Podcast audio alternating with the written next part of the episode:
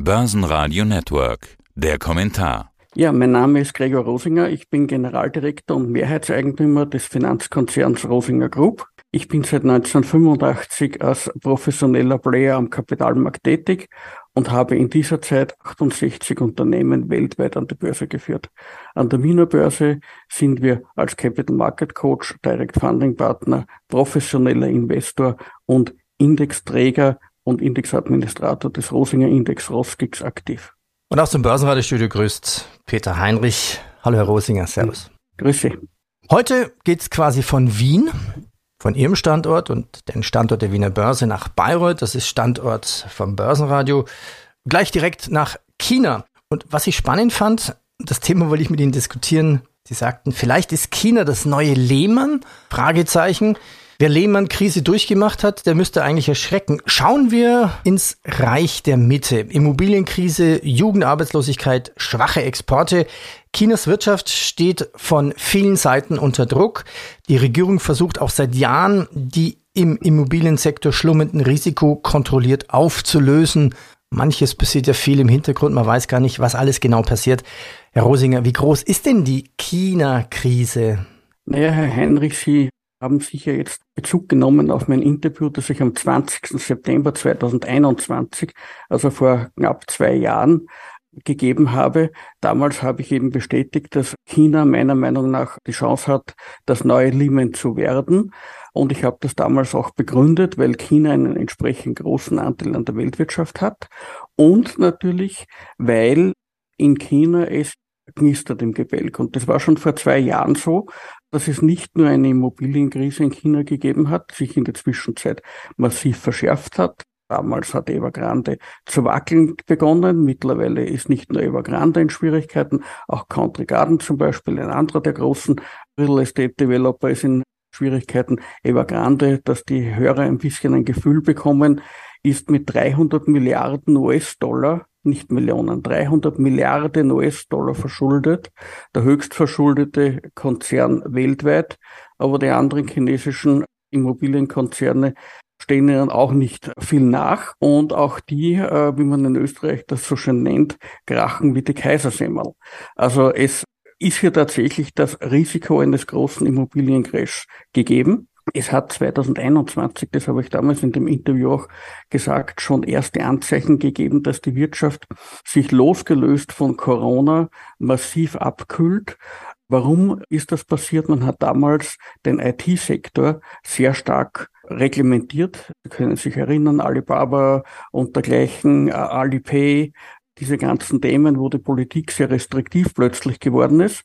Und es war absehbar, dass dieses Social Scoring, dieses Wohlverhaltensscoring, das im Prinzip jeden Handlungsspielraum den privaten und somit auch potenziellen Jungunternehmern und Gründern raubt, dafür sorgen wird, dass die Wirtschaft sich massiv einbremst. Das ist auch klar, das Wohlstandsversprechen ist gefallen.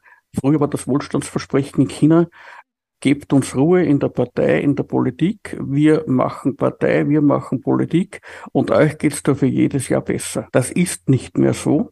Dadurch hat die Dynamik gelitten und dadurch gibt's natürlich jetzt auch ein Überschwappen von diesen Immobilienproblemen der Developer Richtung Finanzszene. Ja, gehen wir mal ins Detail hinein. Auf der einen Seite, wenn man sich die wirtschaftlichen Daten anschaut, China nur noch ein Wirtschaftswachstum von 5,4 Prozent. Wir würden ja sagen, ey, genialer Boom. Aus chinesischer Sicht ist es eine Rezession. Man könnte auch sagen, Chinas Wirtschaft verharrt in der Krise, wie neue Konjunkturdaten zeigen. Peking versucht weiter gegenzusteuern und halbiert nun die Steuer zum Beispiel auf den Aktienhandel. Aber hier ein Beispiel, wie groß vielleicht auch die Wirtschaftsbremse ist. Der große Stahlhersteller, ich habe eine Zahl rausgesucht von Iron Steel, der veröffentlichte Mitte Juli einen Nettoverlust von 2,24 Milliarden Yuan. Umgerechnet sind es 238 Millionen Euro fürs erste H1, fürs erste Halbjahr. Noch vor einem Jahr gab es einen Gewinn von 1,4 Milliarden Yuan. Naja, jetzt könnte man sagen, was sind die vielen Ursachen? Einer der wichtigsten Absatzmärkte, wie zum Beispiel Deutschland, steckt ja auch in der Rezession. Das drückt die Nachfrage natürlich nach Made in China. Naja, das ist ein Teil davon. wir müssen von, von ganz anderen Aspekten ausgehen. Dieser ganze Real Estate Boom ist ja nur deswegen entstanden, weil die Leute sich nur teilweise ein Eigenheim gekauft haben. Viele davon haben die zweite, dritte, vierte, fünfte Wohnung gekauft. Einfach weil hat, die Partei und Staat macht es und ihr redet uns nicht rein, dafür geht es euch immer besser. So, jetzt ist aber das eingetreten, dass diese Wohnungen zum großen Teil nicht mehr verkaufbar sind. Auf der einen Seite sind sie an falschen Orten gebaut worden. Man hat in China natürlich auch Gegenden, die nicht so boomen und wo nicht so brüllend der Zuzug ist. Und auf der anderen Seite ist es so, dass so viel Leerstand ist, dass es die Bevölkerung in China gar nicht gibt. Das heißt, man müsste im Prinzip, um diesen ganzen Leerstand zu beseitigen, theoretisch ein Land wie Südkorea übersiedeln, damit man überhaupt die chinesischen Immobilien vermieten kann, die derzeit alle auf Fertigstellung und Vermietung warten. So, das ist jetzt natürlich etwas, was recht unrealistisch ist. Heißt aber auch eigentlich eine logische Konsequenz. Viel mehr Wohnungen, die Preise müssen extrem fallen, die Firmen müssen pleite gehen, äh, man müsste genau. ganze Städte nochmal abreisen wahrscheinlich. Also wir das sind, Kind wir sind genau dort, wo wir in Spanien seinerzeit waren, 2008 zum Beispiel, mit diesen Golfimmobilien, wenn Sie sich erinnern können. Da hat man ja auch Studien geglaubt, dass in Spanien Wohnraum benötigt wird. Den hat, hätte man auch gebraucht in Madrid, in Barcelona, in Bilbao alles okay. Ja. Gebaut hat man es als Golfimmobilien an der Küste, die hat aber keiner gebraucht. Die sind mittlerweile zu einem großen Teil abgerissen und viele Fonds und viele Immobilieninvestoren und Developer sind pleite gegangen. Ja, das ist richtig. Auch das wird in China eintreten, weil der Staat irgendwann einmal bemerken wird, er kann nicht jeden auffangen. Vielleicht wird er den ersten und den zweiten noch ein bisschen helfen, aber er wird nicht jeden auffangen können. Wir müssen uns vor Augen halten, dass in den letzten Jahren gegen 30 Prozent des Bruttoinlandsproduktes von China ausschließlich aus dem Immobiliensektor gekommen ist.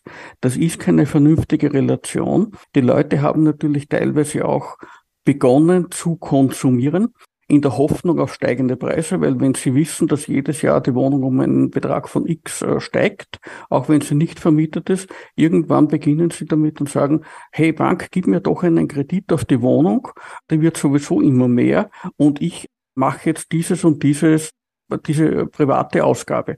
So, genau das ist in China passiert. Und jetzt kracht's. Wie arg kracht's denn? Also dieser Satz, vielleicht ist China das neue Lehman.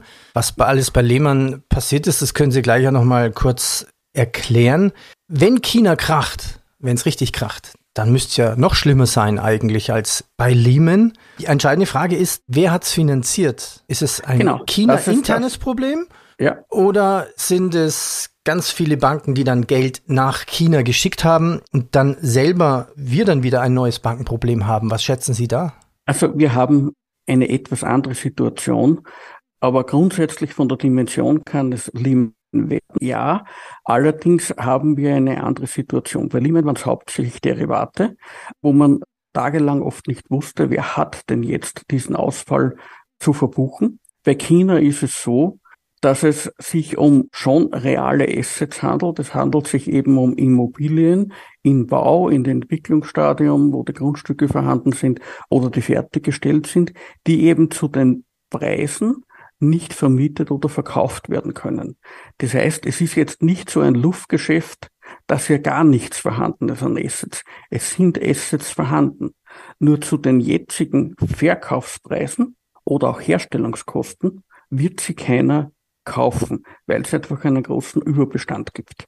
Es ist ja nicht ausgeschlossen, dass einer, der zum Beispiel jetzt schon einen Zweitwohnsitz hat, sagt, naja gut, ein Drittwohnsitz wäre auch nicht schlecht, ein bisschen Abwechslung fürs Wochenende, aber den kaufe ich mir nur dann, wenn er die Hälfte kostet. Dann haben wir hier natürlich schon einen Ausfall, aber die Hälfte der bestehenden der Hälfte Preis ist ja vorhanden, weil ja das Asset der Immobilie vorhanden ist. Das heißt, es ist ein Unterschied zu Lehman insofern, nicht von der Dimension, sondern dass in dem Fall hier reale Asset-Unterlegungen vorhanden sind. Zu einem großen Teil. Das ist damit das also, eine. Also Lehman war, war, war eine Luftnummer sozusagen. Genau. In dem Fall ist es so, dass es hier Assets gibt, Derivate, kann man nicht vergleichen mit Assets. Assets können in Wert fallen, aber bei einem Asset hat man keine Nachschusspflicht. Bei einem Derivat kann eine Nachschusspflicht zum Beispiel entstehen. Und diesbezüglich kann das ein Fass ohne Boden werden. Die Immobilie kann im schlimmsten Fall null wert werden oder 60 Prozent, 70 Prozent, 80 Prozent im Wert fallen. Aber ich habe immer noch eine Immobilie und keine Nachschusspflicht. So, und jetzt also, haben wir noch natürlich einen anderen Aspekt. Es ist China. China hat vielleicht auch direktere Wege als europäisches oder amerikanisches Recht. China könnte sagen, es kauft jetzt mal der Staat auf und der hat zufällig alles gefälligst zu retten. Wäre auch eine Möglichkeit. Dass er alles rettet, glaube ich nicht. Also das Thema, dass man einige große Developer publikumswirksam rettet, das kann ich mir vorstellen. Aber ich glaube nicht, dass man alles und jeden retten wird. Sie wissen, China hat ein Demografieproblem. Man hat hier lange Zeit eine Ein-Kind-Politik betrieben, ist mittlerweile in einer Überalterung der Gesellschaft, ist in einer Schrumpfung der Bewohnerzahl und dass man hier dann mutwillig für einige hundert Millionen Einwohner Wohnungen kauft, nur um privatrechtliche Real Estate Developer zu retten, das wird auch eine kommunistische Partei Chinas nicht machen. Aber die eine oder andere, ich sage jetzt publikumswirksame Showaktion wird passieren. Man muss ja eines sehen, die Immobilienkrise greift in China ja bereits über auf den Finanzsektor. Es gibt ja da jede Menge Fonds, die Trustprodukte anbieten. Das ist was ähnliches wie, wie, wie Immobilien unterlegte Zertifikate. Ein großer davon ist zum Beispiel Sangyong Securities. Die stehen wesentlich besser da als Evergrande oder Country Garden. Und da wesentlich besser müssen Sie verstehen, die haben nur 100 Milliarden Euro Schulden.